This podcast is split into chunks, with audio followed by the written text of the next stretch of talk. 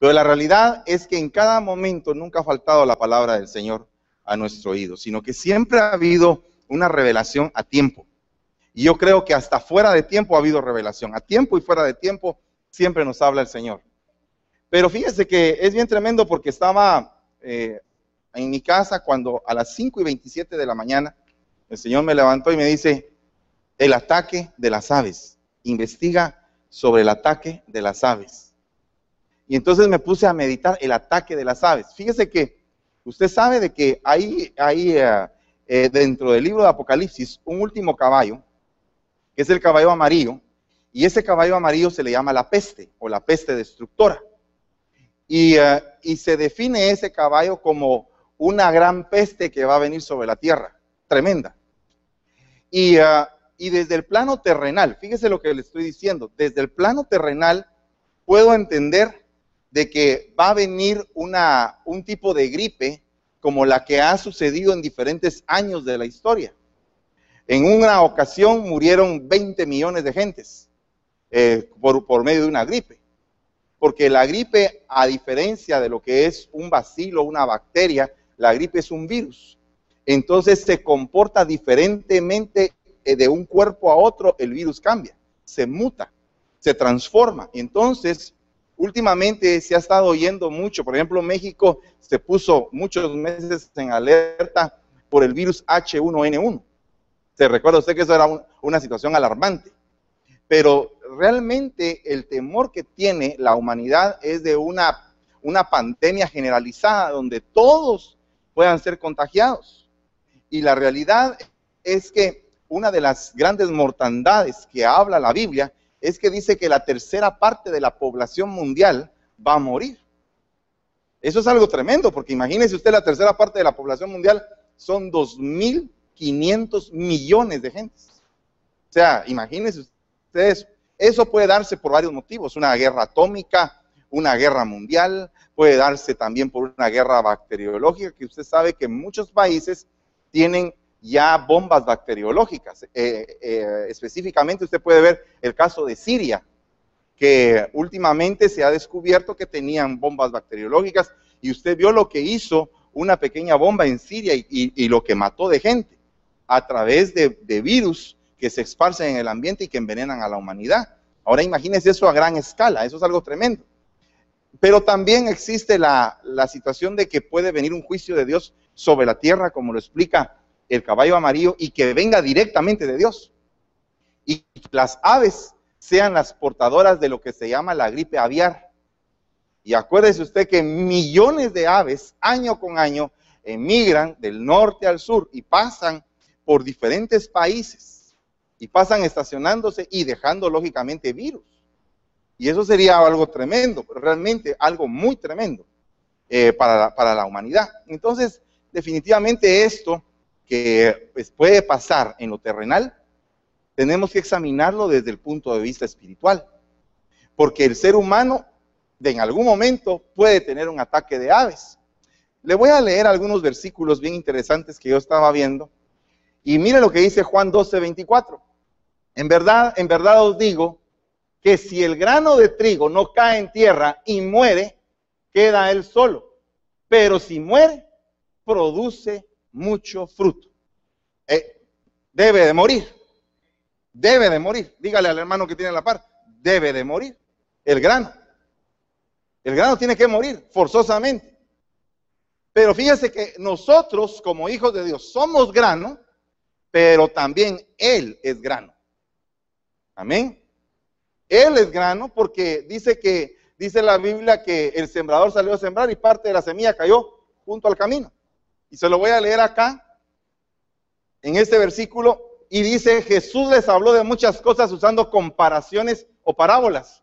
Y les decía, el sembrador salió a sembrar y mientras sembraba, unos granos cayeron a lo largo del camino y vinieron las aves y se los comieron. Lo curioso de estos granos es que cayeron en la tierra pero no murieron, sino que estaban ahí. No llegaron a completar su proceso de muerte. Viéndolo desde el ángulo de la iglesia, de usted como grano y de yo como grano, eh, puede ser que antes de que muramos puedan presentarse aves inmundas que nos quieran evitar que muramos y que completemos la obra aquí en la tierra. Mire, nosotros tenemos que morir. Definitivamente. Yo acabo de ir al sepelio de un pastor y a mí se me venía todo esto porque ya el Señor me lo había entregado. Y yo decía, realmente el grano tiene que morir, porque si no muere no lleva fruto. Y lógicamente si, si las aves atacan antes de que el grano muera, pues parará en el pico del ave, pero no completará su proceso. O sea que todos los granos tienen un ataque de las aves todos los granos que caen junto al camino. Ahora, el problema es que muchas veces nosotros no nos damos cuenta que paramos a la par del camino y no estamos en el camino. Hacemos de nuestra vida un paradigma porque eh, vivimos paralelamente al propósito de Dios. Dios quiere que tú seas una cosa y de repente tú te desviaste de ese propósito y estás en un camino alterno, pero no estás en el propósito de Dios. O sea, cada uno de nosotros tenemos que tener un plan de parte de Dios en nuestra vida revelado para proponérselo a Él y que Él nos lo bendiga y que hagamos clic en la voluntad de Él y en la voluntad nuestra. Porque la realidad es que Dios permite muchas cosas, pero no porque las permita, Él está totalmente de acuerdo. No es su voluntad perfecta, mas a veces es su voluntad permisiva. Dios te permite muchas cosas porque las cosas que permite Dios muchas veces son para tu aprendizaje. Y a veces hasta dentro de las cosas que Él te permite, tú mueres, porque aprendes en eso, en eso. Y ahí hay una muerte. O sea que hasta lo que Dios permitió, que no era lo perfecto, se lo voy a poner un ejemplo. Por ejemplo, en el caso de Jacob. Jacob, él agarró su primogenitura por la fuerza y se vistió de Saúl y agarró y todo. Ok, era la voluntad permisiva de Dios. No era la perfecta. ¿Cuál era la perfecta? Posiblemente la perfecta era que de alguna u otra manera él alcanzara la bendición, pero no esa. Pero él se puso a un punto paralelo, pero en ese punto paralelo tuvo que llegar a tener un peniel, un encuentro con Dios donde tuvo que morir él, donde se tuvo que acabar Jacob y tuvo que empezar Israel. Pero en el camino, en ese camino se topa con Labán, se topa con diferentes clases de salarios, se topa con diferentes situaciones que lo llevan a él como que a arrancar, a quererle arrancar el grano que le pertenece antes de tiempo. Amén. Va, supóngase, se lo voy a pintar de esta manera. ¿Qué pasaría si de repente viene Jacob y cuando le dice Labán, ¿sabes qué? Tienes que trabajar otros siete años. Y entonces te daré a Raquel también por otros siete años. Ah, no, yo te dije que siete años iba a servir. Me volteo y me voy y me consigo a otra persona, pero resulta que la otra persona no va a ser Raquel. ¿Me comprende? Es algo tremendo. Entonces, fíjese que aquí hay algunas cosas que yo le quisiera mostrar, como por ejemplo lo que le dicen al Señor Jesús. Los que pasaban, me imagino que cerca del camino, estaba la cruz del Calvario, lo insultaban y le decían moviendo la cabeza, tú que destruyes el templo y lo levantas de nuevo en tres días, sálvate a ti mismo y bájate de la cruz. Lo que estaban diciendo es, grano, no mueras. No queremos que lleves fruto. Hay gente que te quiere detener en el momento en que tienes que morir. Tienes que morir porque tiene que haber una muerte. Y hay gente que está deteniendo esa muerte. Puede ser por razones sentimentales, puede ser por diferentes tipos de razones, pero regularmente las sentimentales juegan un factor muy importante como en el caso de Pedro, donde le decía, mira, eh, Señor, por favor, no vayas a hacer eso. ¿Qué te está pasando? Reacciona. O sea, era un factor sentimental que estaba queriendo evitar que el grano cayera y muriera. A eso es a lo que yo le llamo un ataque de aves inmundas. Y le voy a explicar por qué. Las aves regularmente son mensajeras. Por ejemplo, usted sabe que en la Edad Media las palomas servían como palomas mensajeras para llevar ciertos recados en tiempo de guerra, por ejemplo. Pero también mire lo que dice Apocalipsis 18.2.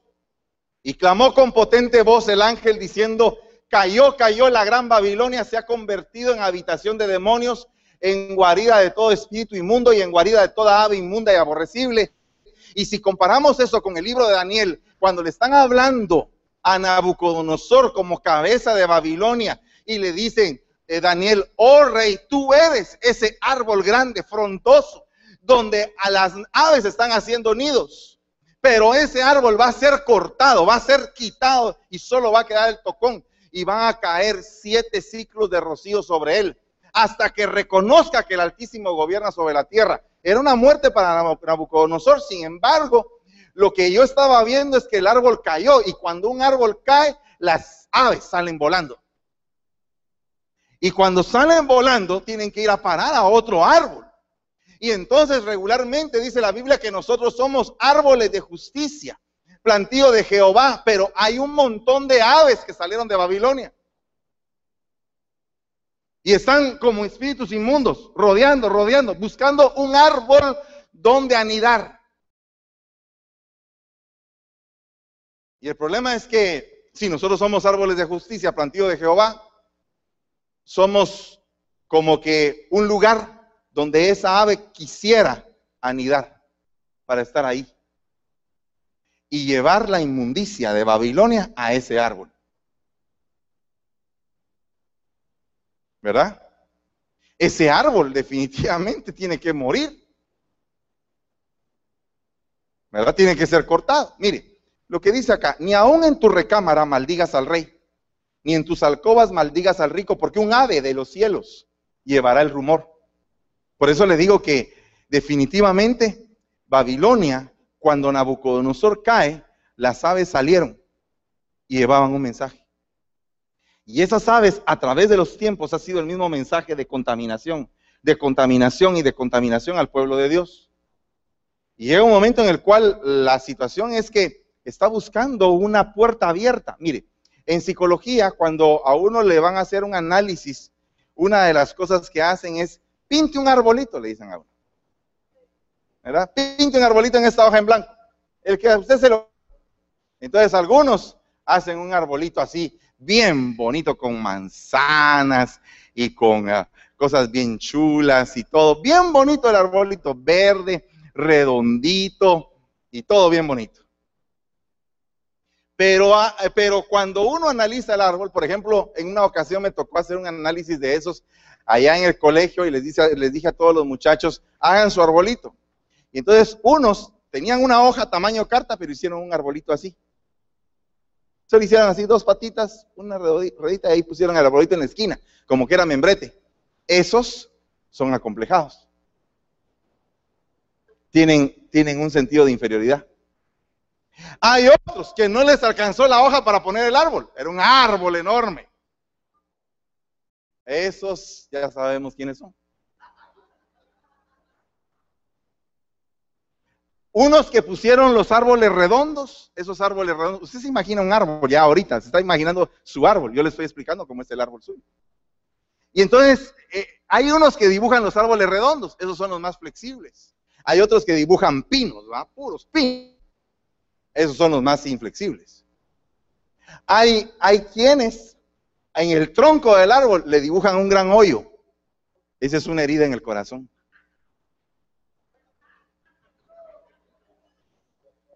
aunque usted no lo crea. Pero así es. Fíjese. Hay, hay quienes al arbolito le ponen un sol y unas nubes. Esos les gustan las cosas claras.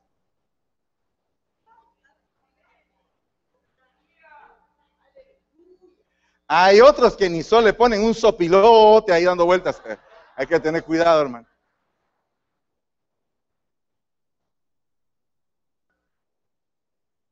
De usted depende cómo quiere hacer su árbol. Pero fíjese que las aves que salieron de Nabucodonosor cuando cayó, esas aves babilónicas están continuamente en los aires viendo en dónde anidan. Y regularmente buscan árboles que tienen hoyos. Porque si usted ve un árbol que tiene un hoyo en medio, tal vez a usted le parecerá bonito, pero ese es un hoyo que tiene una herida en el corazón. Amén. Y si ahí quiere ir a vivir un sope, ¿qué va a hacer usted? Delicado. Hay que sacar al sope. Ok, mire pues. Bien interesante esto porque hay un versículo que aclara toda esta circunstancia que le estoy explicando. Dice Génesis 15, 15, 11, y las aves, fíjese lo que dice, de rapiña descendían sobre los animales sacrificados, pero Abraham, Abraham las ahuyentaba. Bien interesante esto, porque este momento de Génesis 15 es un momento muy tremendo. Mire, cada, cada capítulo 14 de Génesis es un reinicio. Cada, capítulo 14 de cada libro de la Biblia, perdón, es un reinicio. Usted puede ver todos los reinicios, Génesis 14, Éxodo 14, Levítico 14, todos marcan un reinicio. De hecho, las proclamas mensuales han sido sobre los capítulos 14 de cada uno de los libros. Amén. Pero bien tremendo porque acá en este momento, en el capítulo 15, es cuando Abraham decidió salir de su tierra y de su parentela, salir de Ur de los Caldeos hacia la promesa que Dios le había marcado. O sea que lo que estaba marcando la vida de Abraham era un cambio de vida. Amén. Se lo voy a leer. Mire lo que dice aquí. Después de estas cosas, la palabra de Dios vino a Abraham en visión diciendo, no temas, Abraham, yo soy un escudo para ti. Ah, fíjese lo que le está diciendo. Quisiera que usted lo recibiera para usted en, esta, en este día. Imagínese, Dios te está diciendo, no temas, soy un escudo para ti. Tu recompensa será muy, pero muy grande. Ahí en ese momento, cuando cuando Dios te empieza a dar promesas es cuando normalmente uno saca el hoyo del árbol. El hoyo del árbol. Señor, ¿qué me darás? Puesto que yo estoy sin hijos. Y el heredero de esta casa es Eliezer de Damasco. Dijo además Abraham, he aquí no me has dado descendencia y uno nacido en mi casa es heredero. Qué tremendo, ¿verdad, hermano? Siempre en el momento de la promesa te acuerdas de las cosas negativas. Te lo voy a explicar de esta manera. La ave inmunda ataca o habita dentro de las cosas negativas. Dentro de tu debilidad, dentro de tu miseria, tu pobreza, todas las cosas que todos nosotros en algún momento hemos experimentado o tenemos y de las cuales Dios a través de sus bendiciones nos las ha ido sacando, sacando, sacando. No sé si usted se ha dado cuenta cuántas veces usted ha tenido que llorar para sacar algo del corazón que usted mismo no lo aguanta llevar.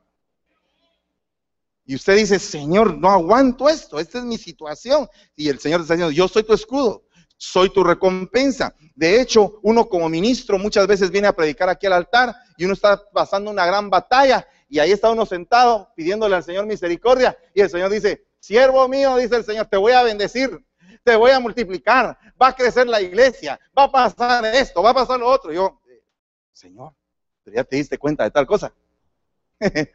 uno siempre, ¿verdad? Pero Señor, y ya pensaste en eso, Señor, y tal cosa. Ese era el, el aspecto que tenía Abraham. Y es el aspecto que aprovechan las aves para atacar. Porque lo que pasa es que cuando Dios te hace una promesa, cada promesa que Dios te va a hacer implica un sacrificio. Cada, cada cosa, va, ok, vas a hacer esto, pero te vas a tener que sacrificar. Me imagino que el Señor, el Padre, le ha de haber dicho al Hijo, y te daré, hijo mío, un nombre que es sobre todo nombre para que en el nombre de Jesús las rodillas del cielo, de la tierra y de debajo de la tierra se inclinen y reconozcan que tú eres el Señor. ¿Qué tengo que hacer, Padre? Tienes que bajarte, despojarte de ti mismo, anonadarte, quitarte la corona, hacerte siervo, estando en la condición de siervo, hacerte humilde, estando en la condición de humilde, llegar a la cruz y llegar a la cruz, morir. Y al tercer día levantarte. ¿Estás de acuerdo? Entonces, en ese proceso, él sabía que venir, iba a venir inmundicia a quererlo atacar. Si eres hijo de Dios, si eres hijo de Dios, bájate. eh, haz esto, tírate del templo, convierte las piedras en pan, haz aquello, adora a Satanás. Reprendemos en el nombre de Jesús. En medio de todo eso, el hijo estaba muriendo, obedeciendo al padre en todo. La obediencia produce sacrificio. El sacrificio es muerte. Pero las aves quieren atacar ese sacrificio. Y entonces mire lo que dice acá. Pero he aquí que la palabra del Señor vino a él diciendo, tu heredero no será este Eliezer, sino uno que saldrá de tus entrañas y él será tu heredero. Y yo te digo en el nombre de Jesús, que esta tarde Dios va a cambiar tu nombre. Porque te voy a decir algo en el nombre de Jesús. Has tenido este nombre y has sido sin herencia. Porque Eliezer no tuvo herencia de hijo. No tenía herencia de hijo. Pero hoy Dios va a cambiar tu nombre. Y te va a dar un nombre de herencia. Y, y vas a heredar. Vas a heredar. En el nombre de Jesús, vas a heredar. Yo lo declaro que vas a heredar. Y hoy se rompe toda maldición en el nombre de Jesús sobre tu vida. Se rompe toda maldición que no te permita tener la herencia que como hija te pertenece. Y en el nombre de Jesús desato el poder del Espíritu sobre tu vida en esta tarde. No serán pocos tus hijos. No será poca tu fortuna. A partir de hoy serás llamada Esther. En el nombre de Jesús serás llamada Esther. Y se quitará el tiempo de decir, no soy hija. Serás más que hija, serás reina. Tendrás herencia, pondrán en tus manos fortuna. En el nombre de Jesús.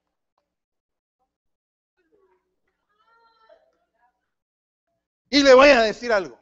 Las aves inmundas quieren arrebatarnos lo que nos pertenece. Eso es lo que nos, nos quieren quitar. Pero todo lleva un sacrificio.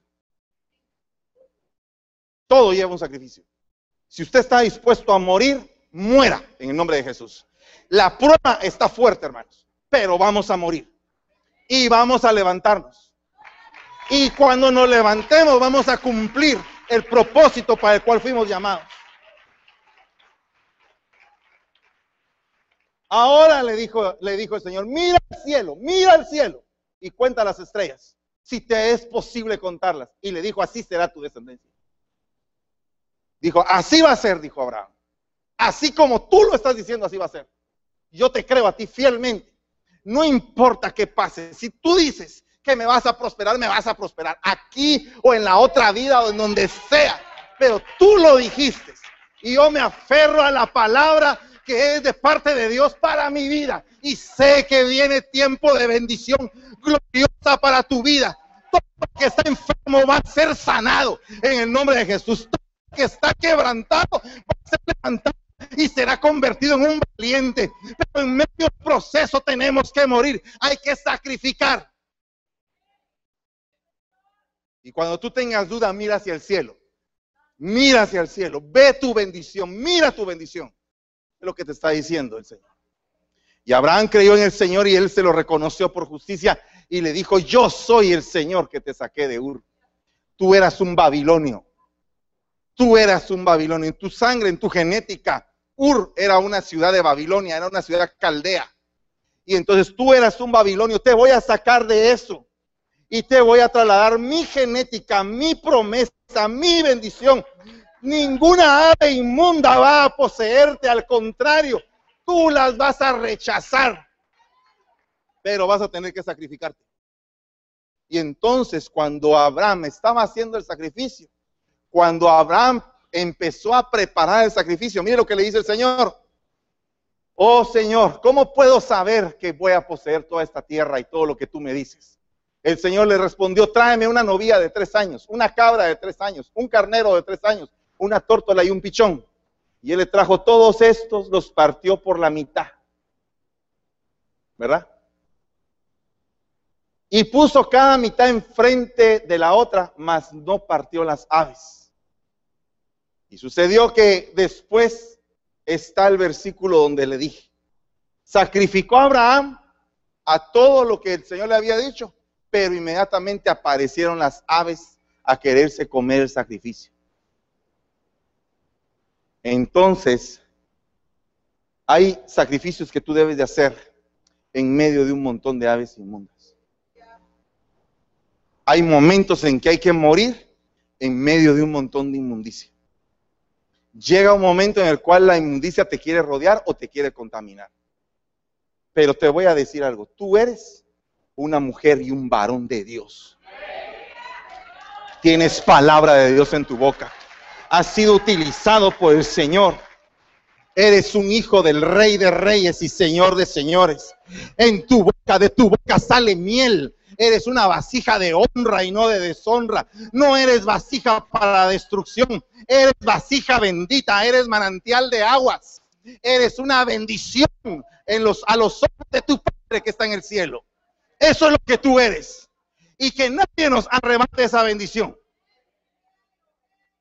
Pero hay que sacrificarse. Hay que sacrificarse. Cuidado con las heridas en nuestro corazón. Somos árboles. Pero si tenemos un hoyo en nuestro corazón, ahí puede llegar una ave inmunda. Y no estoy refiriéndome a ninguna persona, me estoy refiriendo a entidades espirituales. Porque todos nosotros tenemos un hombre viejo, todos, del que el enemigo se puede aprovechar en un momento de debilidad. Todos tenemos ese hombre viejo. Y ese hombre viejo tiene que ser sujetado y sacrificado en el nombre de Jesús, para que el hombre nuevo, el hombre en Cristo, prevalezca sobre la antigua manera de vivir. Hay una diferencia entre Abraham y Abraham. Abraham murió, murió en el sacrificio. Dijo, yo te voy a creer. Pasaron 25 años creyendo, creyendo, creyendo, firmemente creyendo. En esos 25 años han de haber pasado muchas cosas, pero él seguía creyendo. Ha de haber cometido muchos errores, pero seguía creyendo. Ha de haber habido un ataque continuo a muchas cosas, pero seguía creyendo. Dios quiere que tú sigas creyendo. Dios puede hacer de la nada todo. Porque fíjese que el ataque de las aves inmundas se manifiesta sobre diferentes tipos de personas y diferentes tipos de reino. Y nosotros tenemos que tener cuidado de que en nuestro corazón, en nuestra mente, no quepa eso para que no venga el ave inmunda y que pueda morar dentro de nosotros como árboles de justicia plantío de Jehová. Una de las cosas bien interesantes es que dice, y sobre la cesta de encima había toda clase de manjares hechos por un panadero para Faraón, y las aves los comían de la cesta sobre mi cabeza. José le dijo, dentro de tres días Faraón te quitará la cabeza de sobre ti, te colgará en un árbol y las aves comerán tu carne. ¿Por qué? ¿Por qué él fue una habitación para que las aves llegaran, lo atacaran y se lo comieran? ¿Por qué? Porque en su cabeza albergaba la traición. Su, en su cabeza albergaba un ataque en contra de su cobertura, que era Faraón. Y alguien dirá, pero es que la cobertura de Faraón, sí, hay buenas coberturas y malas coberturas, buenos patrones, malos patrones. Pero como dijo David, antes de levantar mi mano contra el ungido de Jehová, mejor salgo corriendo. Entonces, ¿qué significa eso? Que hay que tener cuidado, porque la traición es muy delicada. ¿Por qué cree usted que Judas no se pudo ahorcar? sino que se le reventaron las entrañas. Gracias, hijo, Dios te bendiga. Porque la traición es un, precisamente un hoyo para que el ave inmunda llegue y que habite. ¿Y cómo atacaría? ¿Cómo atacaría la inmundicia a la cabeza de ese panadero? Para que llegara a, a, a pensar traicionar a su rey. ¿Verdad? Entonces, hay que tener cuidado, hermanos. Tenemos que trabajar mucho, todos, en la fidelidad. Porque, porque hermanos, con todo respeto, nos cuesta a veces ser fieles. Si realmente pasara el Señor un scan sobre todo nosotros tenemos como que una lucecita con parámetros de infidelidad, aunque haya aquí quien se enorgullezca de ser fiel, hay gente que se enorgullece de ser humilde. Pero hermano, no se considere tan fiel. No se considere tan limpio, porque el que se considera limpio, mejor límpiese más. Porque siempre hay algo, siempre hay algo. Mejor empezar a escudriñar y decir, ah, mejor, mejor chequeémonos. Por eso es que dice aquel canto, escudriñemos nuestros caminos. Y volvamos a Jehová, pero tiene que haber, primero que todo, el escudriñar. Y la tradición es, es guarida de aves inmundas. Así que en el nombre de Jesús reprendemos toda traición. Mire, hay otra cosa. Cualquiera de los hijos de, perdón, cualquiera de los de Jeroboam que muera en la ciudad, se lo comerán los perros. Y el que muera en el campo, se lo comerán las aves del cielo, porque el Señor ha hablado. ¿Qué, ¿Quién era Jeroboam? ¿Acaso no era el que le había partido el reino a Roboán? Pero fíjese que en todo eso, Roboán era el hijo de Salomón. Roboán había recibido un reino de gloria, pero que no lo pudo sostener. Y entonces a él le quedaron dos tribus y al resto de tribus le quedaron a Jeroboán. Pero eso era un plan de Dios y Dios le había dicho por medio de un profeta que diez pedazos del vestido que tenía le iban a quedar a él. O sea que Dios depositó en él algo para que él lo trabajara. Le depositó al pueblo de Israel y el pueblo de Judá se quedó con Roboán. Pero vino y en lugar de haber aprovechado eso, se levantó en contra de los principios de Dios. Empezó a levantar ídolos por todos lados. Se apartó de Dios. Y entonces llega un momento en el cual Dios se, se molesta y envía a las aves del cielo. ¿Contra quién caen las aves del cielo? ¿A quién atacan? ¿A quién atacan? a los que dividen, a los que se vuelven idólatras. Mire, no se necesita un muñeco de palo para ser idólatra. A veces sentimentalmente uno se vuelve idólatra porque ama excesivamente a alguien. A tal punto que puede cambiar la relación del Señor por la persona que uno ama. Y eso no es sacrificio. Sacrificio es morir. Morir. Cuando Dios te dice que Él quiere ser el número uno en tu vida, ¡ja! Mire, yo me he encontrado veces con que me he identificado tanto con Pedro, cuando Pedro le dice, yo contigo voy a la cárcel, Señor. Doy mi vida por ti mejor no seas bocaza. Porque el problema es que el enemigo lo oye y dice, ok, eh, ¿sabes qué? Señor, ¿me das permiso para zarandear? Ok, dale viaje, le dices. Paz. Y un relajo y Dios mío, y ahí se da uno cuenta y uno muere y vuelve a medio querer vivir y después no, no muere, agoniza, que eso es lo peor. Porque mire hermano, la agonía no es lo que Dios quiere, Dios quiere la muerte. Eh, agonizando, solo haciendo así, no. Porque cuando usted ve a una cucaracha que está pataleando, usted termina el oficio que empezó y la termina aplastando de una vez. Entonces, mire, Dios no quiere pataleos, o mueres o mueres, mueres. Eso es lo que tienes que hacer, morir, despojarte, desprender eso, que como te duele.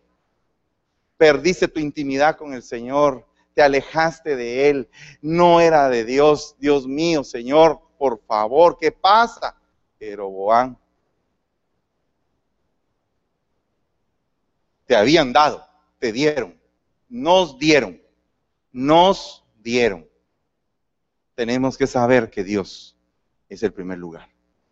Cuando Dios es el primer lugar, las cosas empiezan a cambiar. Empieza, lo, ¿sabe cuál es la primera sensación que uno siente? Paz.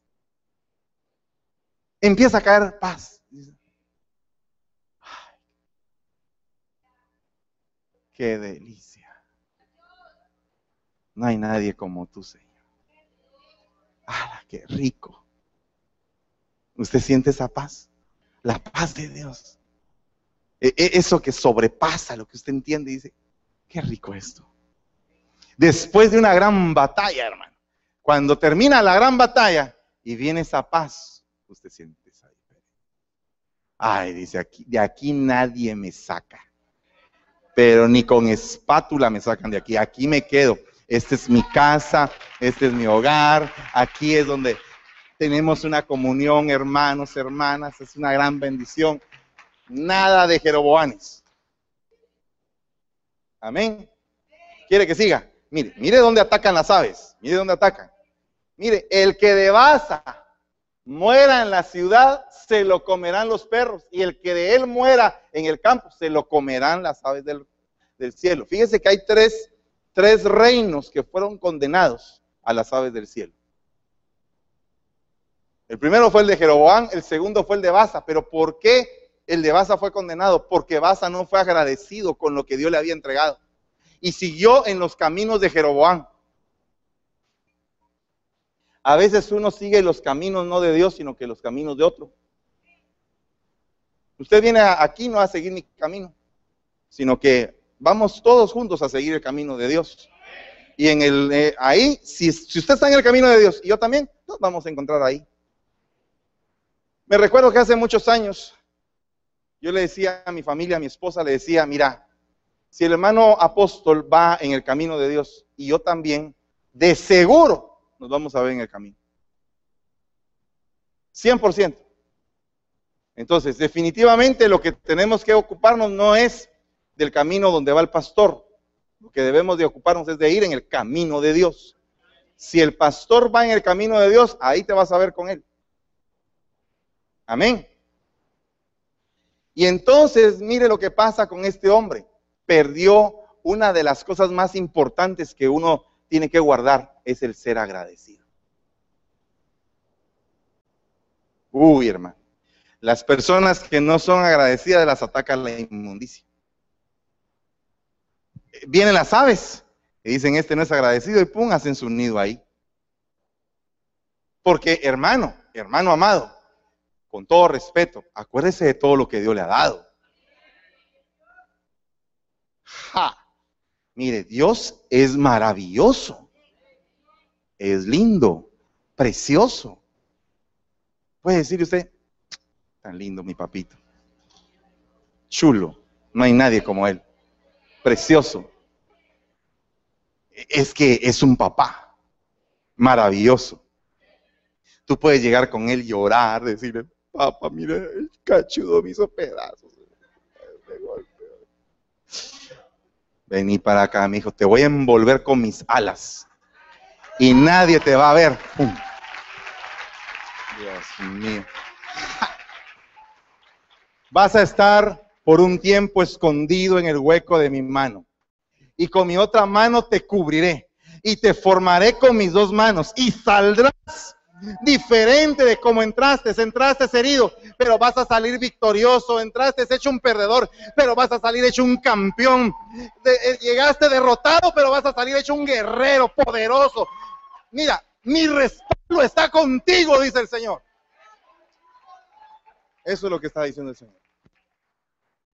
Entonces, hermanos, tenemos que morir en el intento, pero tenemos que trabajar por ser agradecidos por ser agradecidos. Una persona agradecida, papito, gracias. En gran manera fue bueno ser humillado. Gracias, Señor, porque fui humillado. Me estaba creciendo el pico demasiado, ya me estaba picando el pecho, ya así, así, ay, ya, ya me picaba el pecho, ya era demasiado yoyo, ya las plumotas no servían, muy viejas, ¿verdad?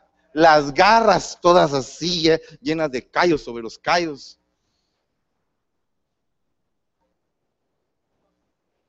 Y entonces viene el Señor y dice, te voy a renovar. Y aquel está como muerto ahí en la roca. Cada vez que va al baño. Y el águila cinco meses está. Enero, febrero, marzo, abril, mayo. Padre, cinco meses, Señor.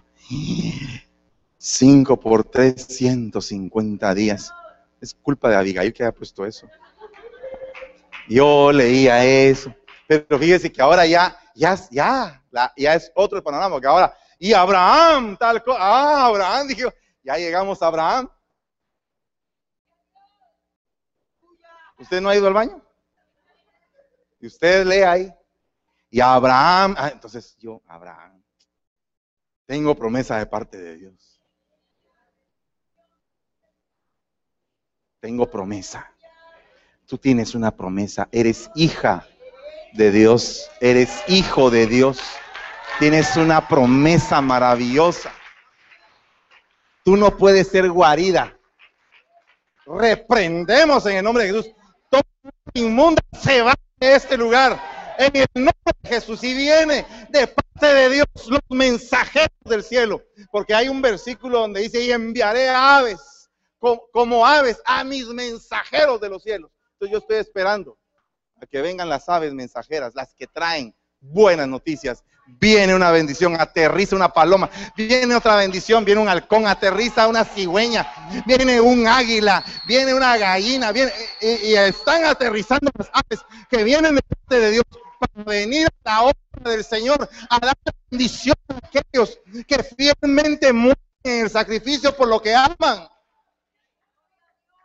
Lo amamos a Él, lo amamos a Él le tememos a Él, queremos estar con Él, queremos agradarle, no queremos estar mal con Él, porque Él ha sido bueno, nosotros hemos sido malos. Hay que ser agradecidos, hermano, para que no te ataquen las aves. ¿Cuántos pueden decir gracias? Aleluya. Sí, mejor así. Gracias, Señor. Dígalo. Gracias, Señor. Alabado sea tu bendito nombre siempre y por siempre. Gloria a Dios. Mira lo que dice aquí, cualquiera de acá que muera en la ciudad lo comerán los perros y el que muera en el campo lo comerán las aves del cielo. Cualquiera que esté de acuerdo con Acab. ¿Qué fue lo que hizo Acab? Se vendió a hacer lo malo. Se dispuso, le pagaron para hacer cosas malas. Es terrible, es terrible ver qué fue lo que pasó en este reino con este hombre el profeta Elías se enfrentó y declaró que ese reino quedaba destruido. Pero también quiero decirle, hermano, que nosotros tenemos que cuidarnos, todos, todos, todos, hermano. Todos tenemos que tener cuidado. Porque imagínese usted por un momento, usted va subiendo, yo también, no vamos bajando, ni vamos para atrás. Porque si usted piensa que va para atrás y usted dice, yo estoy cada vez peor, perdone, usted no está aplicando la Biblia. La Biblia dice que vamos de gloria en gloria. No, no, no, no, no, mire, de gloria, de gloria, vamos, de aumento hasta que el día es perfecto. O sea, si usted dice, ay Dios, yo voy como el cangrejo para atrás, usted está totalmente equivocado y reprendemos eso en el nombre de Jesús. Usted va para adelante, no para atrás. Usted va para el cielo, a la patria celestial. Usted y yo vamos para allá. Tenemos una promesa de Dios. El que empezó la buena obra la va a terminar. El que empezó la buena obra la va a terminar. No importa qué tenga que hacer, Señor. No importa cuántas veces tenga que quebrar la vasija, pero la vasija la va a volver a levantar y la va a dejar nítida la va a dejar buena. Mire, cada vez mejor vasija para que quepa más. Entonces, si usted está ahorita en un proceso de quebrantamiento, por favor, tenga cuidado de venderse para hacerlo mal. Mejor dígale al Señor, ten misericordia de mí. Ten misericordia. Por favor. ¿Me comprende? A veces los sentimientos, a veces la cólera, eh, la ira, los celos, la vanidad, el orgullo, todos esos sentimientos el amarse a uno mismo demasiado. Dice la Biblia que en los últimos tiempos vendrán hombres amadores de sí mismos, ¿verdad?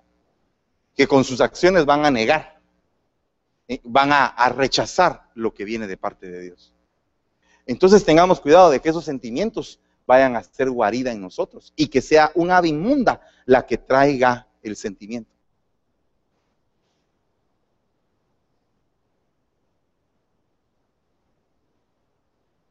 Alabado sea el Señor. Acá estaba siendo incitado por, un, por una entidad femenina, cósmica, llamada Jezabel.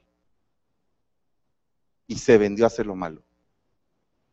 Dios tenía un plan y era derrocar ese reino. Ahora yo le digo algo. ¿Por qué no mejor morir? Muramos todos. Y entonces ya muertos no hacemos lo malo.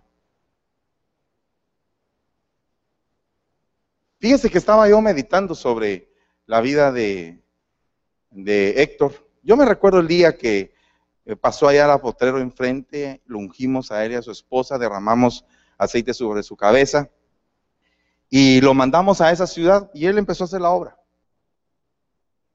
y, e hizo un trabajo delante de Dios, espero en Dios que aceptable, porque eso no lo sé, ni lo puedo juzgar para bien ni para mal. Solamente sé que hizo un trabajo y que el, fruto del trabajo, dice la Biblia que por sus frutos los conoceréis. Y yo lo que fui a ver fueron buenos frutos. Amén. Entonces creo que hizo un buen trabajo. Pero me puse a pensar, él tenía 43 años. Un hombre joven, lleno de vida con una hija pequeña, con su esposa. Ahora su esposa se quedó al frente del ministerio, esperamos en Dios. Yo le pido que por favor oremos por ese ministerio, porque como yo le decía ayer, tendríamos que orar porque se cierren las cantinas y tendríamos que orar porque permanezcan los ministerios. ¿Verdad? Eso es lo que yo creo que deberíamos de hacer. Pero fíjese que es bien tremendo porque eh, dijeron algo que a mí me impactó las últimas palabras que él dio antes de morir fueron, cierre sus ojos y levante sus manos al Señor. Y pum, se desplomó y murió en el púlpito. Eso fue lo último que dijo. Ahora, ¿por qué estoy utilizando esto? Porque es una gran ilustración, hermano. Es una ilustración de respeto para la partida de alguien que sirviendo al Señor se va. Póngase a pensar por un momento que eh, Dios en cualquier momento lo llama a uno a rendir cuentas. Entonces, ¿cómo vamos a estar vendidos a lo malo? ¿Cómo vamos a hacer eso? No podemos estar haciendo eso. Si usted, por algún motivo, ¿qué significa venderse a lo malo? Supongamos que usted haya tenido el problema del cigarro antes. Y entonces viene el enemigo que el Señor lo reprenda y saca su archivo. Fulano de tal, 20 años de fumar.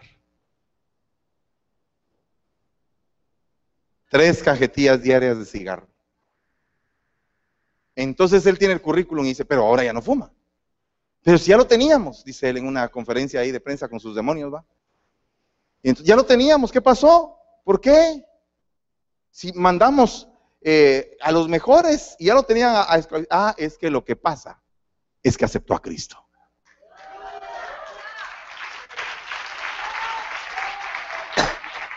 Entonces fue comprado.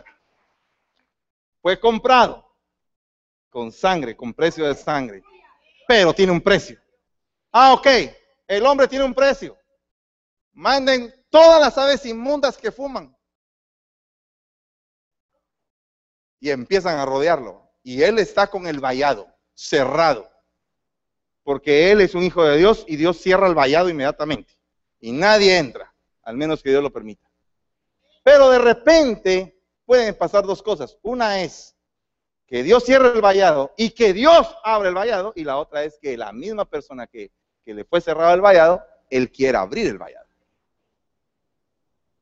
Y entonces de repente llega un su cuate y dice, mira vos, en su cigarrito, yo ya no fumo vos. No, hombre, echate el hombre.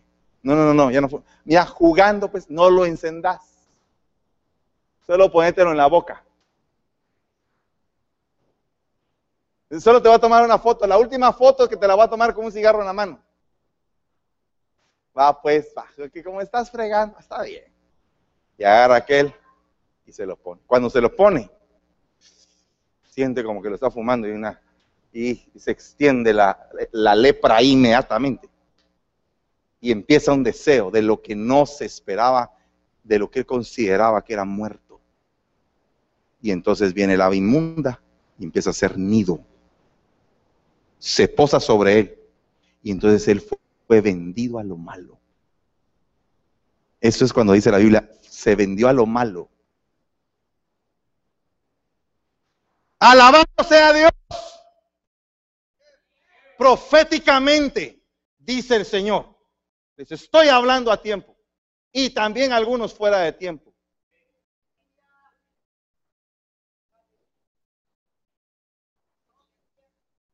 Por eso les estoy diciendo. A los de fuera de tiempo es porque ya lo hicieron.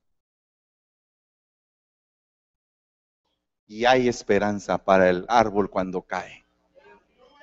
Caíste, levántate. Hoy es el día. No es que no va a poder.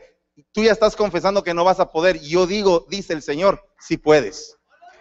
Yo estoy contigo. Yo te voy a dar fuerzas. Te voy a dar fuerzas de donde no hay. De donde no quedó nada. De donde estaba vacío. Yo te voy a dar fuerzas para poder vencer lo que sientes. Mira, son pasiones esas pasiones son fuertes, son una llama encendida. Pasiones a veces hasta muy lindas, pero peligrosas delante de los ojos de Dios. Mira, dice, el Señor hará que seas derrotado, reprendemos en el nombre de Jesús. Porque esto se lo está diciendo a los desobedientes. Porque antes de esto dice, si tú obedeces fielmente al Señor tu Dios, tus enemigos vendrán por un camino y tendrán que salir por siete. Amén. Tú los perseguirás, los vas a acabar. No va a haber enemigo visible que te pueda hacer frente, porque tú obedeces. Entonces, fíjate bien lo que dice acá. Saldrás contra ellos por un camino, pero tendrás que huir tú por siete caminos delante de ellos. Y serás ejemplo de terror para todos los reinos de la tierra. Y tus cadáveres serán alimentos para todas las aves del cielo y para los animales de la tierra, y no habrá nadie que los espante. Dios santo. ¿Por qué llegaron a atacar las aves a esos cadáveres? ¿Por qué? Porque fueron cadáveres de desobediencia. Ayer estábamos viendo que hay diferentes tipos de cadáveres. Este es un cadáver de desobediencia. El día de ayer hablé acerca del cadáver de amargura. Hay gente que llega a la cueva de Adulán hecho un cadáver de amargura. Está muerto porque la amargura lo mató. A nada le siente sabor, a nada le gusta, nada le satisface, todo lo ve malo, está amargado. Pero llegó a Dulam y cambió. Pero ahora yo te digo, de parte de Dios, a ti no te va a pasar esto. Tú vas a, tú vas a recibir un espíritu de obediencia, el cual clama a Dios y le dice, Abba Padre, Abba Padre, Abba Padre, papito, contigo todas las cosas son posibles. Abba Padre, Abba Padre, Abba Padre, tú eres mi papá, eres mi papito. Yo te obedeceré, te seguiré. Obedeceré tus mandamientos. Agarraré las bendiciones que vienen de parte de ti para mí. Y no va a haber ave inmunda que quiera habitar. Pero ¿cuántas veces te han dicho, no te estés tomando una cerveza? te hace daño. Y no.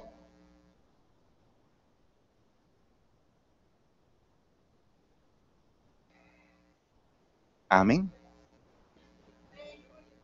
No, hombre, pero es que ahora es el mundial. Sí, pero no significa que porque sea el mundial, te fuiste al mundial.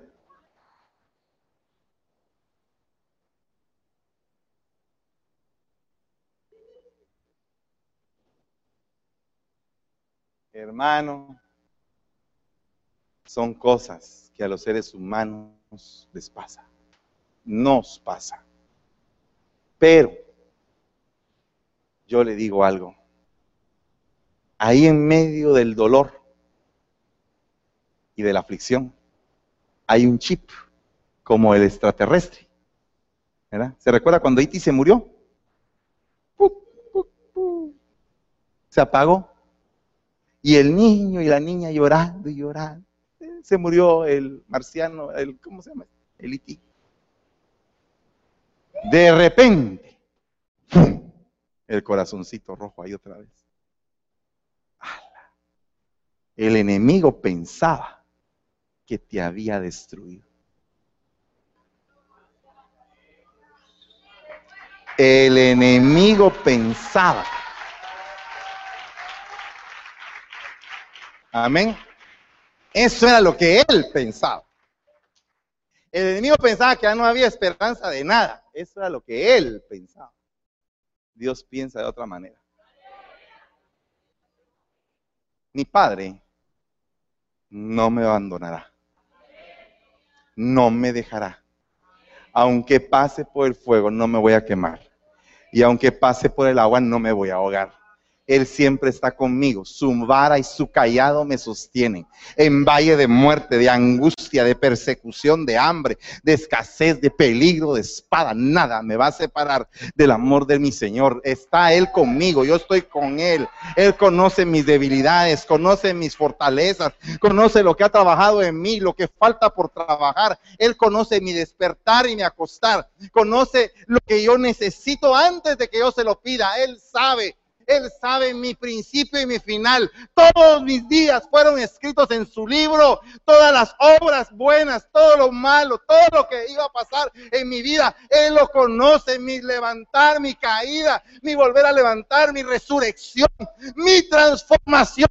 Él la conoce, conoce tu vida, conoce tu embrión. Él puso espíritu cuando estabas en el vientre de tu madre y estableció un propósito para tu vida y no vas a fracasar. y vas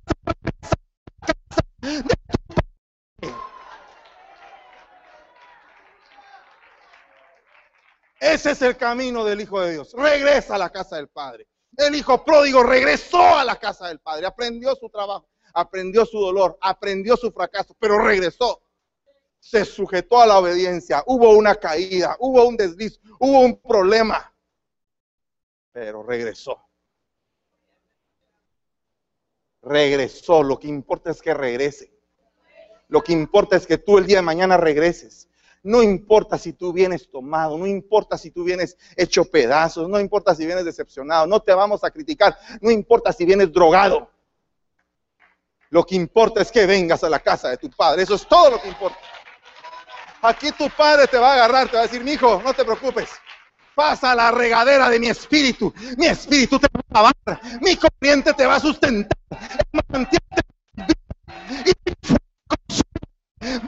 Y tu vida y de tu corazón. Ese es mi padre. Cuando mi padre empieza a trabajar, no hay quien se le resista. Una mirada de Dios es suficiente para cambiar tu corazón, para cambiar tu vida, para cambiar una palabra de Dios.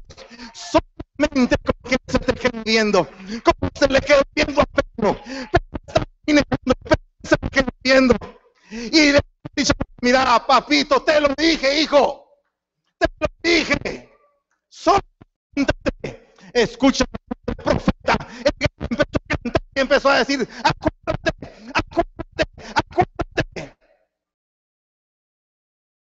Dios manda gallos a la vida de uno. Acuérdate en donde has caído. Acuérdate, hay esperanza para ti. Porque el Señor dijo, cuando te levantes, confirma a tus hermanos, cuando te levantes, no te ocupes de tu caída, ocúpate de tu levantar. Ocúpate de que hay una palabra de promesa que te va a decir que te vas a levantar, aunque el justo caiga siete veces. Señor, ocúpate en tu levantar. Ya no estés pensando en tu caída. Ya no estés pensando si ayer caíste. No estés pensando si hoy en la mañana caíste. Ocúpate a partir de hoy en tu levantar y haz de cuenta que esta palabra es un gallo, el que te está diciendo, levántate, Levántate y confirma a tus hermanos. Da testimonio, da testimonio de que Dios tiene misericordia, de que Dios es amoroso, de que extiende su mano a millares, de que Dios es compasivo, que se fija en la maldad, pero también trae solución, trae bendición, trae restauración. Eso es lo que está diciendo el Señor. Eso es lo que Dios quiere para tu vida. Ocúpate en tu levantar. Ocúpate de la obediencia para que no hayan quien pueda ir a hacer nido contigo. Si usted ahorita es un árbol, póngase a pensar si no hay algún ave inmunda haciendo nido ahí.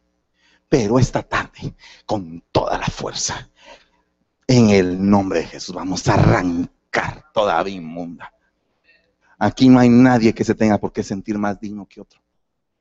La Biblia dice, por cuanto todos pecaron y están destituidos de la gloria de Dios.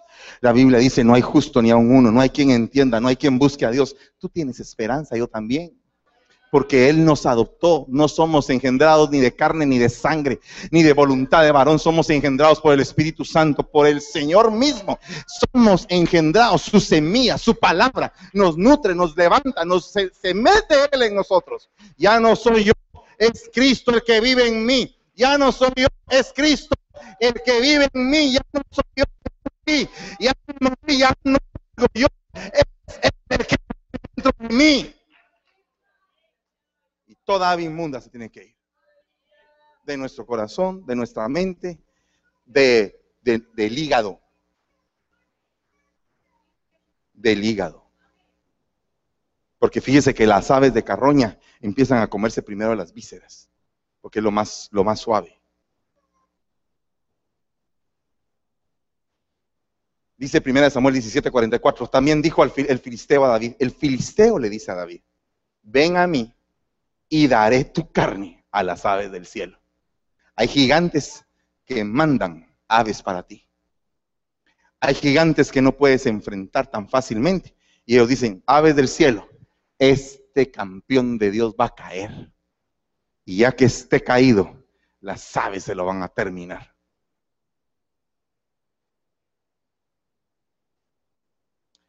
Hay gigantes en tu vida que tú sientes que no se vencen sientes que tus fuerzas no te, hacen falta.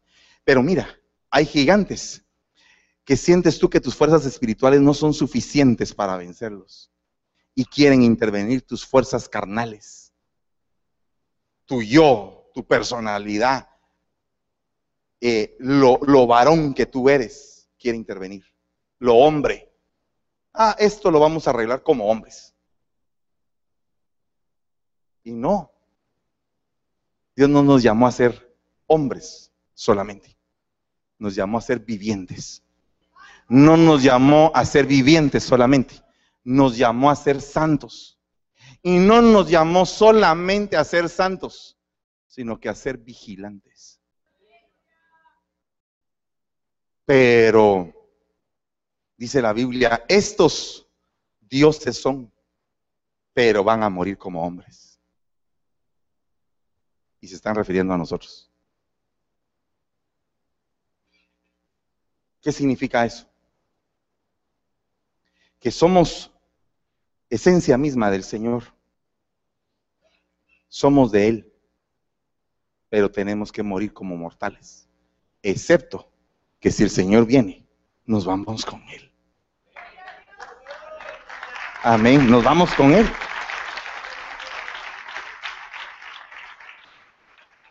¿Habrá algún gigante que haya mandado ya algún ave ahí contra ti? ¿Habrá algún gigante que diga, no, que no vas a poder contra mí? Hoy te voy a mandar a las aves sobre tu cadáver. Yo reprendo en el nombre de Jesús. No hay gigante que no pueda caer. Es depende de qué es lo que tú te crees. Si tú te crees un hijo de Dios o te crees simplemente alguien del tamaño de una langosta. Uy, esos gigantes de Canaán, somos como langostas. Y depende de cómo tú te creas. Pero si tú te crees hijo del rey de reyes y señor de señores, no va a haber gigante que no puedas vencer. Mira, puede ser que te tenga así, ah, torcido unos meses. Así que ya no aguanta. No, pero momento. Va a haber el momento en el cual me voy a levantar y voy a poner mi brazo recto y le voy a dar uno solo por el cual va a caer. Te voy a decir algo. Hay quienes, el, hay quienes el gigante es brujería. Le hicieron un trabajo. Está atado por el trabajo. Ese es el ave inmunda que va a decir. Estás atado por un trabajo, estás atado por un trabajo, estás atado por un trabajo. Tu carne es para las aves del cielo, las aves inmundas. No. David contestó, el Señor te entregará hoy en mis manos. Y yo te derribaré y cortaré tu cabeza.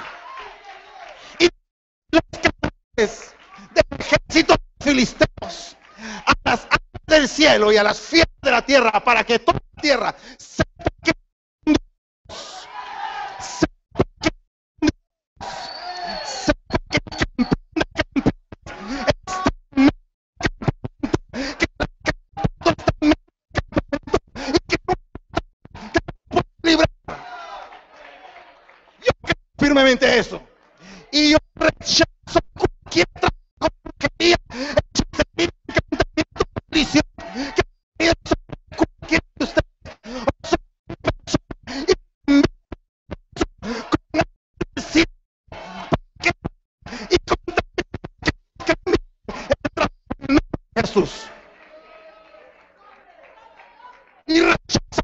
miseria, toda pobreza miserable se va de este lugar.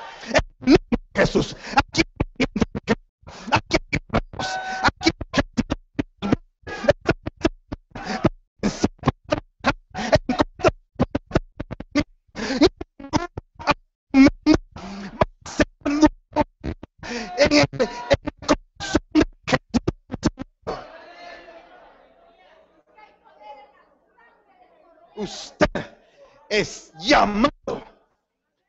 ser un valiente, un valiente de Jehová, alguien que va a estragos del lado contrario, una flecha encendida, un de una flecha lanzada con un arco ese es usted, su punta, su filo, su color es puesto en las en la casa del herrero. Es hecho martillazo limpio. Es puesto en el fuego de la prueba. Pero a la, al tiempo vas a llegar a tu propósito. A tu a, lugar, a ciudad que te ha sido asignada. A la ciudad. Envío de ministros sin precedentes a diferentes lugares se van a ir y van a ir a impactar la ciudad que les y van a estar en las tinieblas. Jesús. Que conoce que Dios. Y ejército filisteo jebuseos. Y todos aquellos que se en contra y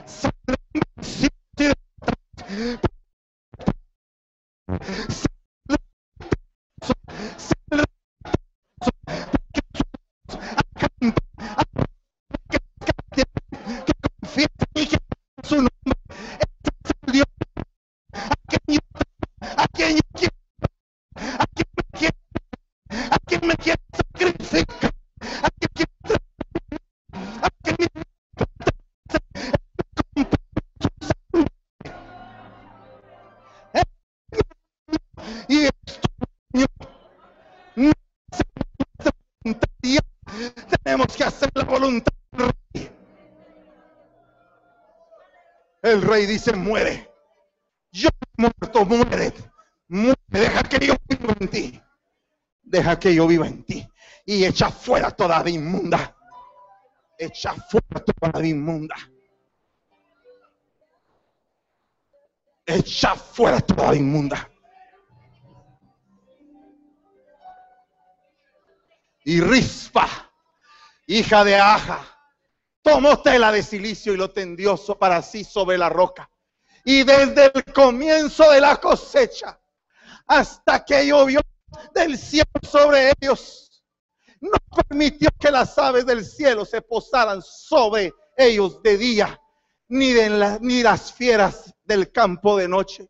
Era una madre. Había visto que la casa de Saúl había sido exterminada y estaban sus hijos todavía con vida. Los agarran y los mandan a matar en manos de gabaonitas.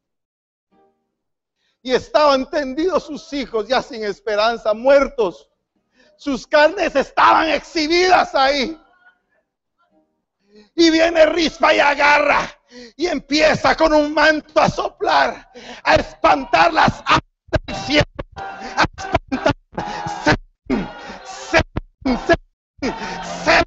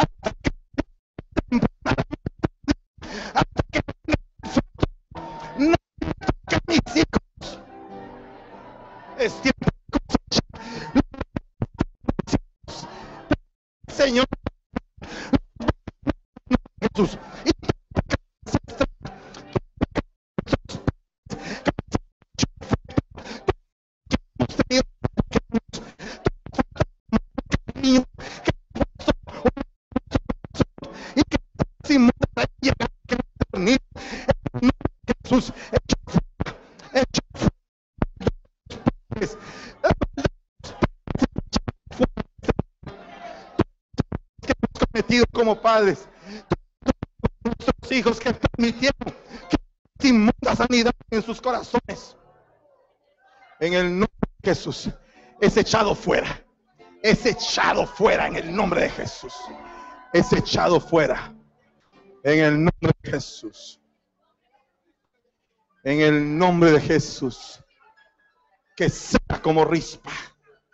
Una madre cuidando a sus hijos más las necesito aquí enfrente.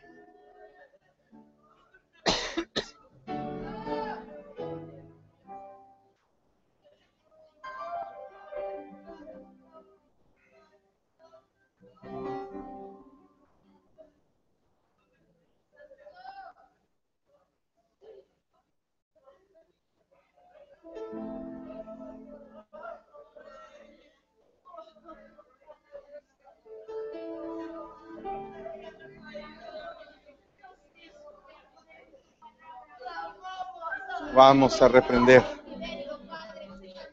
Vamos a reprender. Vamos a reprender. Padre, en el nombre de Jesús, Señor, como madres, Padre. Esta tarde, Señor, declaramos, Señor, que ninguna ave va a robar, Señor, la semilla de nuestros hijos, Señor. Sabemos, Padre, que ha sido dura la lucha, Padre pero se han querido, Señor, robar nuestros olivos, nuestras semillas, Señor. Pero en el nombre de Jesús reprendemos todos sus Señor, del enemigo. Señor, en el nombre de Jesús lo reprendemos. Señor, que tienes querido tu bruto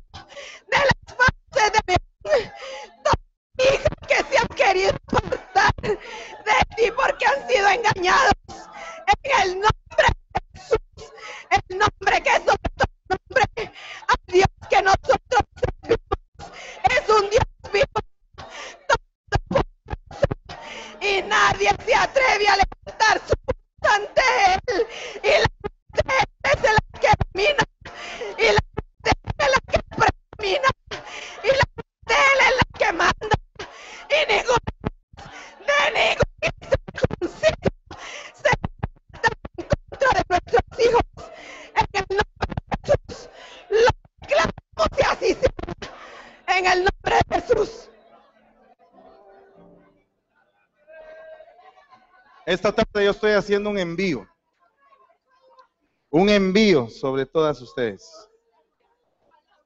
Un envío como palomas mensajeras. Ustedes van a llevar el canto de la tórtola a sus casas. Y le van a ir a hablar a sus hijos. Le van a ir a hablar a sus hijos. Dice que el canto de la tórtola es el que anuncia la venida del amado. Dice también que la voz de la paloma es aquella que anuncia la paz, la reconciliación entre Dios y el hombre. Una paloma descendió cuando dijo el Señor, este es mi Hijo amado, en quien yo me complazco. Así que en el nombre de Jesús, sean ustedes investidas con alas de paloma y vayan y hablen, vayan y hablen a sus hijos, vayan y hablen a sus hijos. Madres, rispa, madres rispas, que se levanten a vigilar. Aquellos hijos que están muertos en sus delitos y pecados, pero que tú vas a llevar la voz de la paloma. Y en el nombre de Jesús, con cobertura apostólica, estoy enviando esto. Esta que Dios me ha permitido, con el manto que tengo sobre mi cabeza. Apostólicamente las- estoy enviando con espiritual que tus hijas y tus hijos para que vengan de vuelta para que se arrepientan, para que el corazón de ustedes se conecte al de ellos, para que las intercesiones y las lágrimas derramadas no se queden tiradas en el piso, para que la tierra fructifique en el nombre de Jesús. En el nombre de Jesús.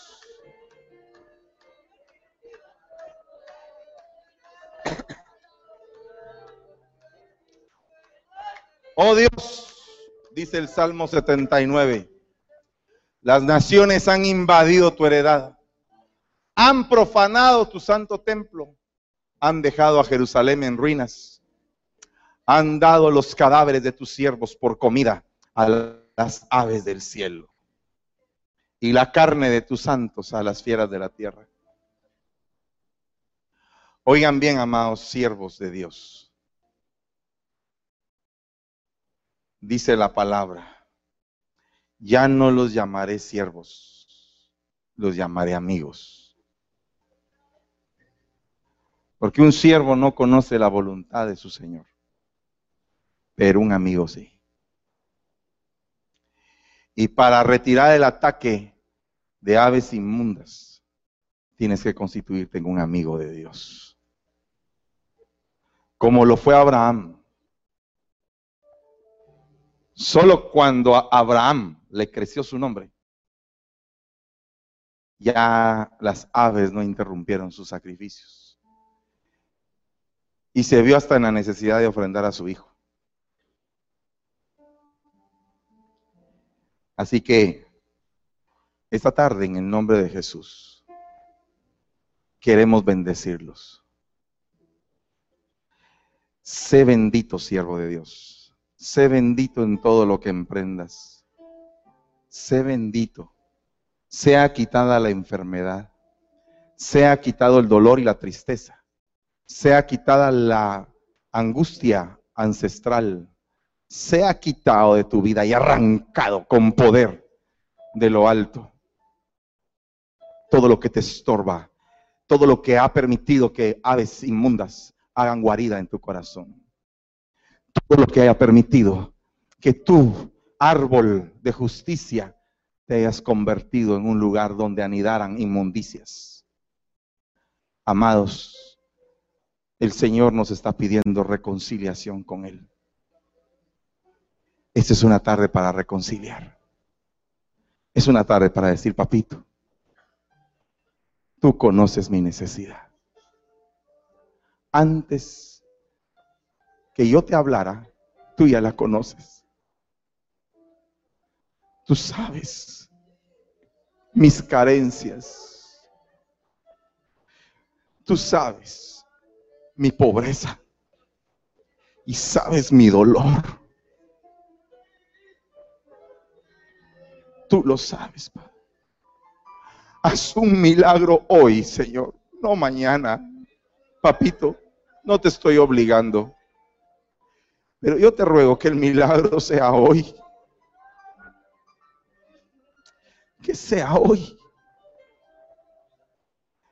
Que hagas un milagro, Señor, el que yo te estoy pidiendo, Padre. Hoy, ya no otro día más. Ya no otro día más, Señor, por favor. Yo te lo suplico, Padre, ya no más días. Por favor. Hoy necesito un milagro, Padre. Tu pueblo necesita un milagro, mi Señor. Tus hijos necesitamos un milagro, mi Padre. Tú lo sabes, Señor. Te ruego, Señor, que perdones nuestros pecados. Que perdones, Señor, lo que hemos hecho, Señor, delante de tus ojos. Un milagro de resurrección de todo lo que había muerto, Señor, que nosotros matamos con nuestras actitudes. Que el día de hoy, Señor, resucite ese amor, Padre que resucite, Señor, que se levante, Padre. Pero no un amor como el de antes, Señor, sino que un amor como el tuyo, Padre. Señor, que se levante, Padre, amor. Yo necesito, un milagro. Que en el nombre de Jesús los ojos a tu santo templo que vuelva la necesidad latente, Señor, de adorarte con toda mi corazón y con toda mi alma y con todo mi espíritu, Padre.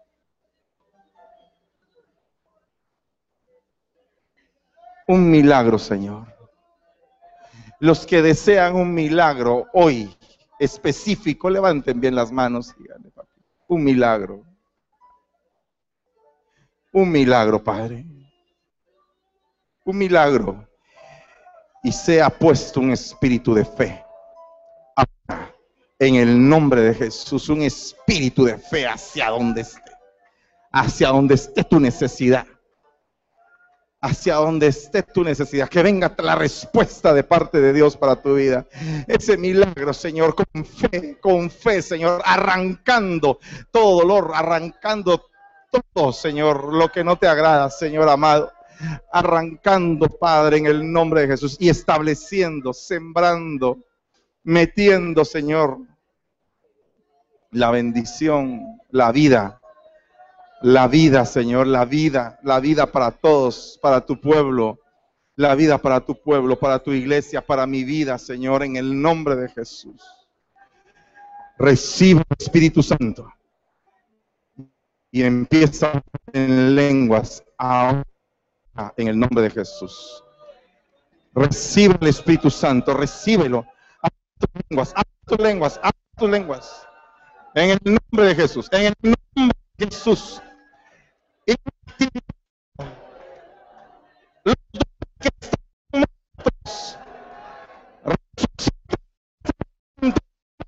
Jesús. Jesús. Jesús.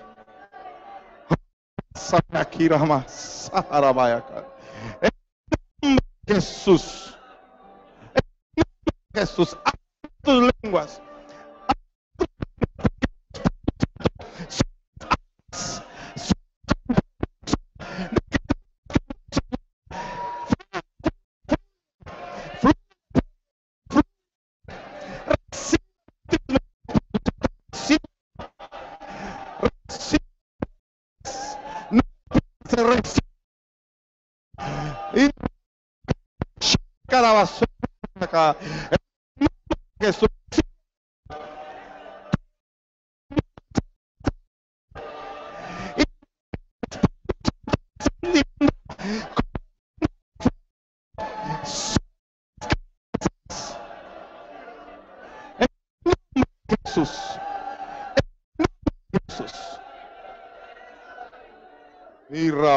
Rabaja Mashira Garabasa.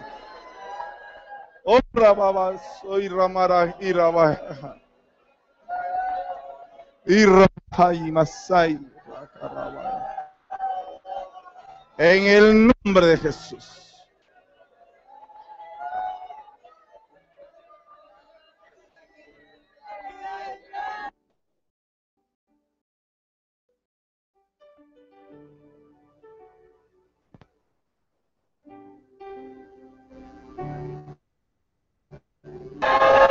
Eso es.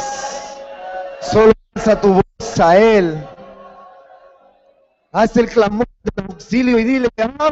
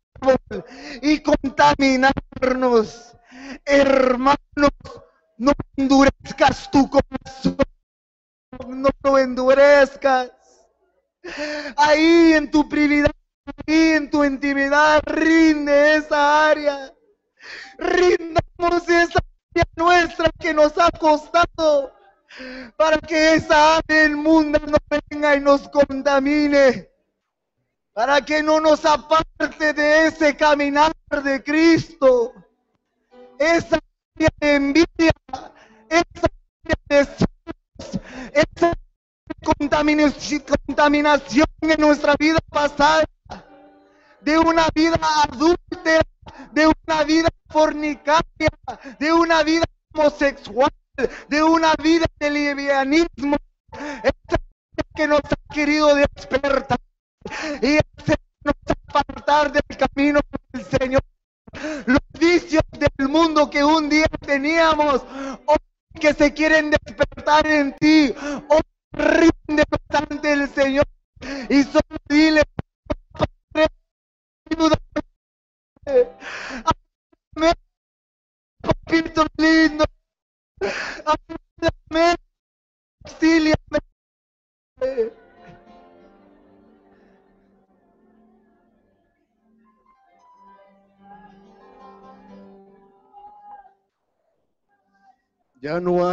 sobre tu tierra. Ya no aves sobre tu tierra ni tu árbol ahora es sano, es limpio. Las aves de Babilonia ya no están sobre ti ni harán nido sobre ti en el nombre de Jesús. Como roble de Dios de justicia, levanta tus manos y no calles delante de su majestad. No calles delante de su majestad, porque es digno de tu cántico, de tu adoración. Es digno de tu nombrar su nombre. Es digno de que estés delante de su majestad en las alturas. Siervo mío, dice el Señor, yo conozco tu desesperación por tu santificidad. Yo sé que no puedes, dice el Señor, yo estoy contigo, dice el Señor. Yo sé cómo te desesperas, dice el Señor. Yo estoy contigo. Yo soy Jehová quien te santifica, dice el Señor. Yo te traje ahora, dice el Señor. He venido a ti como alas de paloma. He venido a ti como alas de paloma, dice el Señor. Y envía a mi mensajero delante de mí para hablarte en este día y decirte que hay esperanza para ti, dice el Señor. Ciertamente yo soy quien te planté, dice el Señor y ave de Babilonia no hará nido en ti, dice el Señor. Viene un viento de Dios. Viene un viento de Dios para las palomas. Viene un viento de Dios para las palomas de Dios. Viene un viento de Dios para las palomas. Te va a impulsar a tus hijos. Vas a hablar las palabras de Dios delante de tus hijos. Vas a hablar con de Dios Dice el Señor, yo soy quien te envío a tus hijos. Yo soy quien guardo tu simiente, dice el Señor. Yo soy quien te toma, dice el Señor, como el agua. Y te pongo como agua en boca de tus hijos para que tengan refrigerio para su alma, dice el Señor. No va a estar atormentado tu simiente, dice el Señor. No va a estar atormentada tu simiente, dice el Padre que Shira vaquero, porque yo soy quien te toma, dice el Señor, como paloma y te envío tus hijos, dice el Señor. Paloma mía, no me olvido de tus lágrimas. No me olvido de tus lágrimas. Que en el nombre de Jesús y el fuego de Dios empieza a ascender sobre todo aquel árbol que Él plantó. Y que sean vuelas todas las aves inmundas de Babilonia que lejos y el soplo de Dios.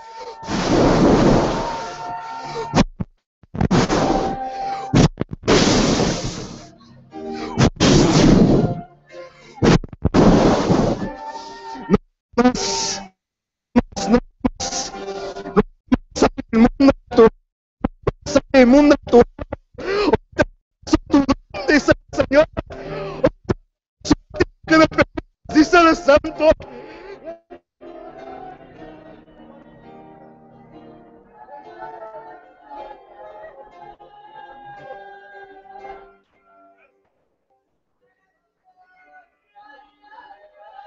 Hay un tiempo para cada cosa, pero hay muchas madres que han tenido que ser madre y padre aquí. Porque los varones de esta iglesia no asumieron el papel de padres. Hay muchos padres que han tenido que ser padre y madre porque las madres no tuvieron a bien ser madres. Pero hoy se rompe eso en el nombre de Jesús. Y los hombres de este lugar van a ser hombres cigüeña, que se van a picar sus pechos para sangrar y van a dar a sus hijos. Vas a ser fuente de sangre, de vida para tus hijos. En el nombre de Jesús. Hombres que les hace falta la pareja, pero que han decidido que sus hijos alaben al Señor y lo adoren.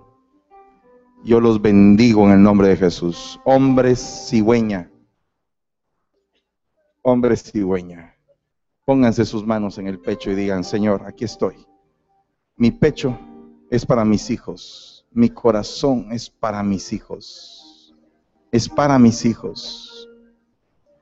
Es para mis hijos. No importa, Señor, si sangra. No importa, Señor. Es para mis hijos. Mi vida es para mis hijos. Mi bendición es para mis hijos, Señor. A donde quiera que vayan, a donde quiera que estén, Señor. Mi bendición es para mis hijos, para mis hijas, para mis hijas. Hijas son cigüeñas son cigüeñas. Madre, eres cigüeña. Que tu pecho saque sangre. Madre, que tus pechos salgan sangre para tus hijos. Y no sean pocos tus hijos. Sé bendita en todo lo que hagas. Sé bendita en el nombre de Jesús. Lo que emprendas se cigüeña. Se cigüeña, es palabra de Dios. Es palabra de Dios. Es una palabra de Dios para tu vida. Sean cigüeñas. Señor, gracias te damos, Padre, por este tiempo. Te ruego, Señor, que tu presencia nos lleve en toda esta semana, Señor. Y aún más, y aún más. Y que el milagro que pedimos sea hoy, Señor. Ya no más. Ya no más, Señor. Sé sano en el nombre de Jesús de tus heridas espirituales, sentimentales y físicas Sé sano de tu enfermedad en el nombre de Jesús. Ve al estanque de Siloé y lávate con agua. Y levántate. Padre, en el nombre de Jesús, te ruego, Señor, por Laura Ramos, Padre, para que mañana, Señor, si es su voluntad y operas el milagro de sanidad en ella, que no tenga que entrar a la sala de operaciones en el nombre de Jesús. Pero si tú tienes un plan, Señor, que sea conforme a tu voluntad y no a la nuestra, en el nombre de Jesús. Gracias te damos, Señor. Aleluya.